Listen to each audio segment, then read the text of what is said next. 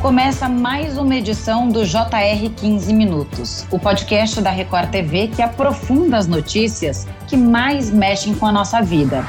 Chuvas fortes estão causando muita destruição em Minas Gerais. Deslizamentos, desabamentos e alagamentos. São quase 10 mil desabrigados. No fim de semana, um paredão de pedras caiu em Capitólio e matou 10 pessoas num barco. Eles estavam num cânion muito visitado por turistas. Vai continuar chovendo nos próximos dias? E os reservatórios e as barragens correm risco de rompimento? O JR 15 Minutos conversa agora com a meteorologista do Instituto Climatempo, Maria Clara Sasaki. Clara, bem-vinda ao nosso podcast. Muita coisa para explicar e também trazer previsões do que acontece com o tempo nos próximos dias e semanas. Olá, muito obrigada, Camila, pela oportunidade de estar aqui novamente no podcast. E quem nos acompanha nesta entrevista é o repórter da Record TV em Minas, Luiz Gustavo Biló. Biló, um prazer te ter aqui, seja muitíssimo bem-vindo. Ô, Camila, a honra é toda minha, muito obrigado pelo convite. É importantíssimo neste momento que a população atingida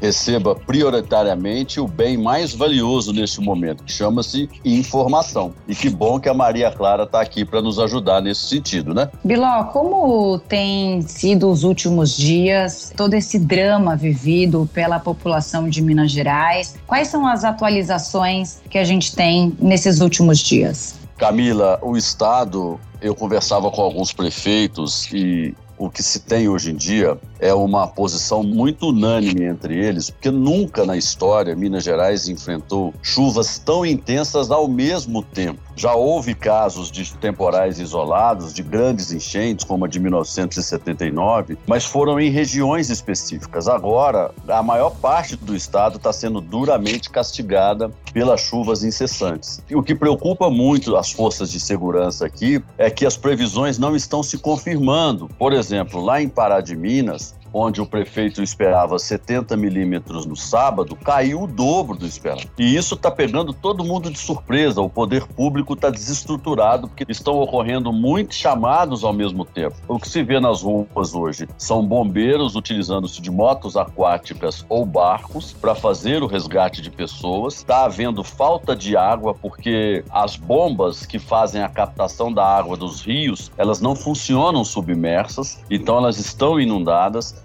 onde ainda existe água, as prefeituras estão fazendo um clamor para que a população economize. E como você bem disse no começo, há milhares de desabrigados e de desalojados. O que dói muito para a gente que é jornalista, Camila, dando aqui até um depoimento pessoal, é você chegar numa família, por exemplo, que passou a vida inteira construindo uma casa e pagando as duras penas ali a base da prestação mensal, o eletrodoméstico, e ela olha para você e fala: Eu perdi absolutamente tudo que eu sonhei a vida inteira foi embora em poucos minutos minutos. Então, assim, tem sido tempos difíceis para nós mineiros. As chuvas continuam castigando e, pelo visto, sem previsão de parar, né, Maria Clara?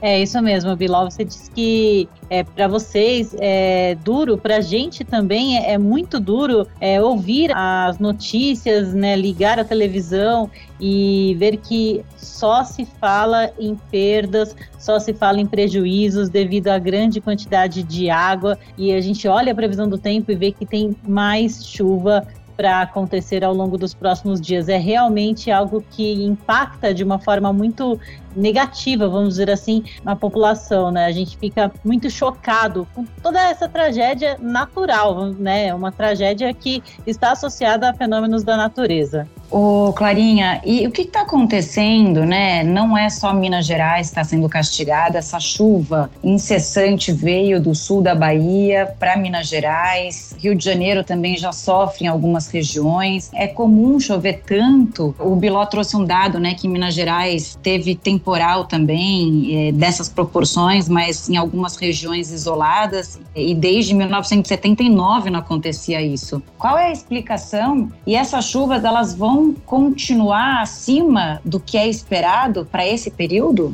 É isso mesmo, viu, Camila? Na verdade, nós já tivemos a chuva acima da média no estado de Minas Gerais, vem chovendo desde o final do mês de dezembro, primeiro pegando ali a região do Vale do Jequitinhonha, próximo ao sul da Bahia, e agora, como você mencionou, essa chuva desceu, né? Está posicionada mais para metade sul do estado, pegando a zona da Mata Mineira, pegando a região de Belo Horizonte e até áreas serranas da região Isso acontece por causa do verão, né? O verão é a estação mais chuvosa chuvosa, a primeira sazonalidade. Depois a gente tem a influência do fenômeno Laninha e uma outra oscilação que é conhecida como Madden Julian, que acaba fortalecendo a chuva no sudeste do Brasil. Essas duas oscilações, nesses dois fenômenos, o Laninha junto com o Madden Julian nesta época do ano, acaba favorecendo a formação dos corredores de umidade pelo sudeste do Brasil. E esses corredores de umidade acabam se configurando com outras circulações de ar que no caso é a alta da Bolívia, e também o vórtice ciclônico do Nordeste, desculpem, né, até pelos nomes complicados, mas são essas circulações, esses fenômenos da atmosfera que favorecem esse corredor de umidade que acaba provocando chuva incessante. É, quando nós temos a formação das acas, que acontece quando todos esses fenômenos estão atuando ao mesmo tempo, as acas acabam provocando chuvas muito frequentes por vários e vários dias seguidos quatro, cinco dias. Não dá tempo de escoar toda a chuva que aconteceu e aí vem outra frente fria, acaba formando novamente um corredor de umidade. Então, os períodos de estiagem são muito curtos e é o que vamos vivenciar até pelo menos aí o mês de março, porque o fenômeno Laninha ele vai continuar até pelo menos o início do outono. Então, até pelo menos abril devemos ainda ter a influência do fenômeno Laninha. O que preocupa, né, Biló? Porque aí o solo já está encharcado, ainda tem muita ameaça vindo das barragens. Você pode até falar melhor sobre isso. São barragens em terrenos particulares. Eu também queria que você explicasse isso para gente, que a gente de longe não tem muita noção do que acontece de fato e como o controle é feito, né, Biló? Existem no Brasil, prioritariamente, 65 barragens de rejeitos de minério. Dessas 65, 46 estão aqui em Minas Gerais. E todos os anos, especialmente nesse período de chuvarada, os mineiros ficam aflitos, porque vivenciamos Mariana e vivenciamos Brumadinho em 25 de janeiro de três anos atrás, de 2019. Está para fazer três anos a tragédia de Brumadinho. Qual a diferença, por exemplo, neste momento, lá em Pará de Minas, existe uma represa que é da empresa Santanense, é uma empresa de tecidos. Essa sim foi construída num terreno particular, como você brilhantemente mencionou,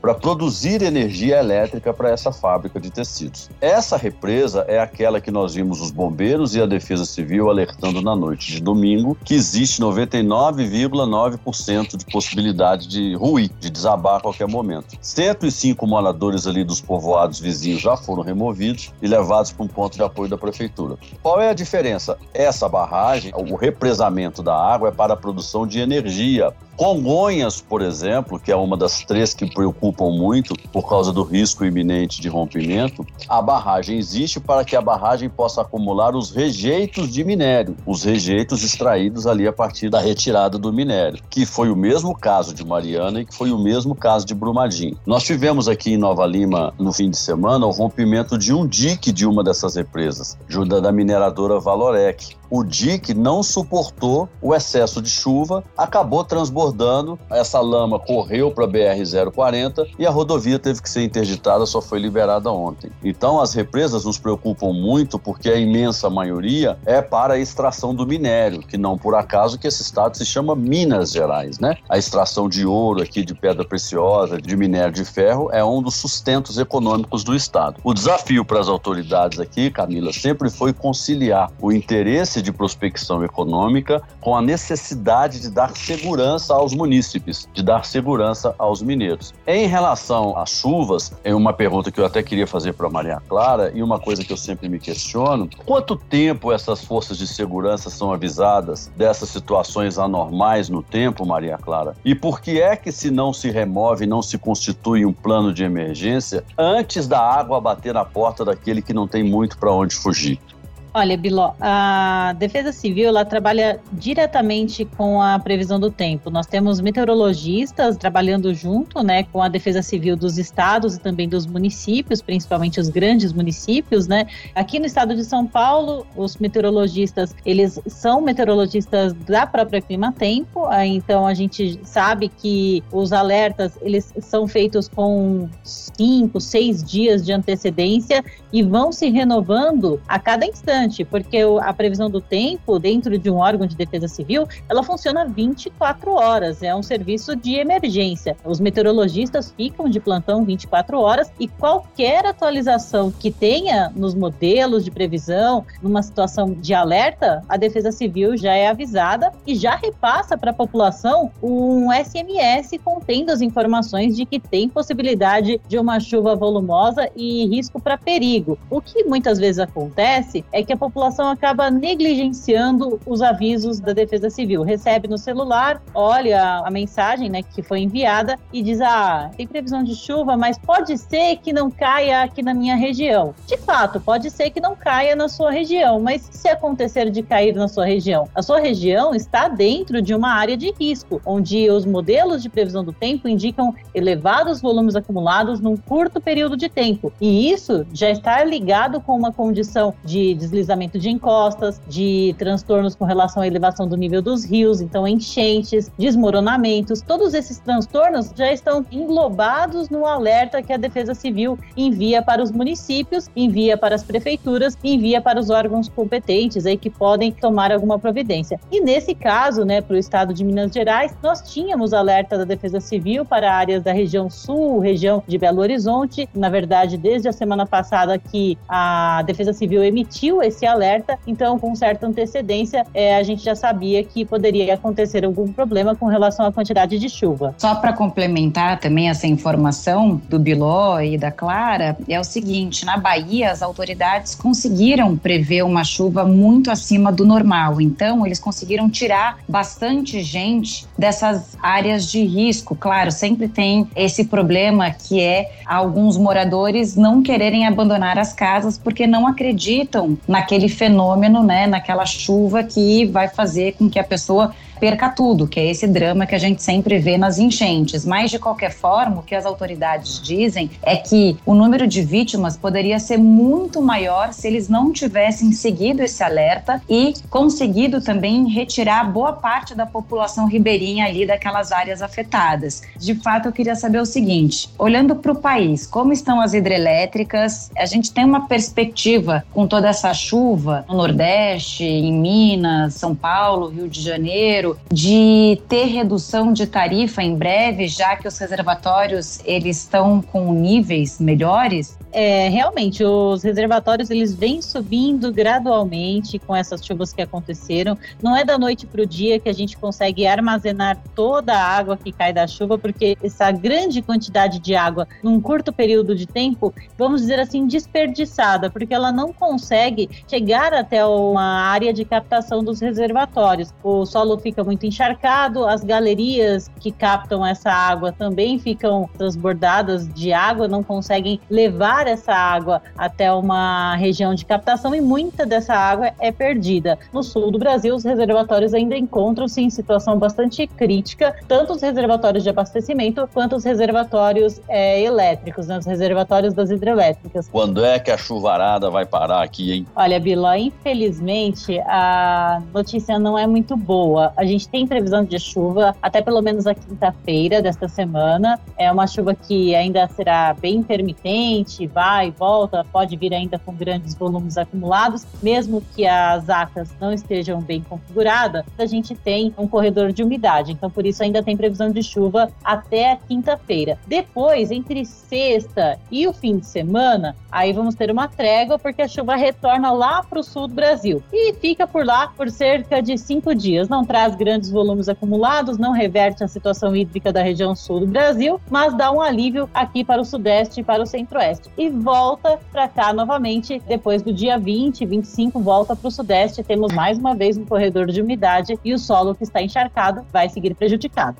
Esse acidente é impressionante que aconteceu no final de semana e que deixou 10 mortos, né? E também culpam as chuvas por isso. Quais são as atualizações, Biló? É uma tragédia jamais vista aí na região, né? É, Camila, foi muito importante você ter falado desse assunto, porque aquela imagem assustou o Brasil inteiro, né? E ali a perícia ainda trabalha, junto com a Marinha, a perícia da Polícia Civil, nas possibilidades do que aconteceu. Evidentemente que está ali flagrante que houve uma falha geológica. Se foi consequência ou agravada pela chuva, só a perícia vai poder constatar. Muito bem, chegamos ao fim dessa edição do 15 Minutos. Agradeço a participação da meteorologista do Instituto Climatempo, Maria Clara Sasaki. Obrigada pela parceria de sempre, Clara.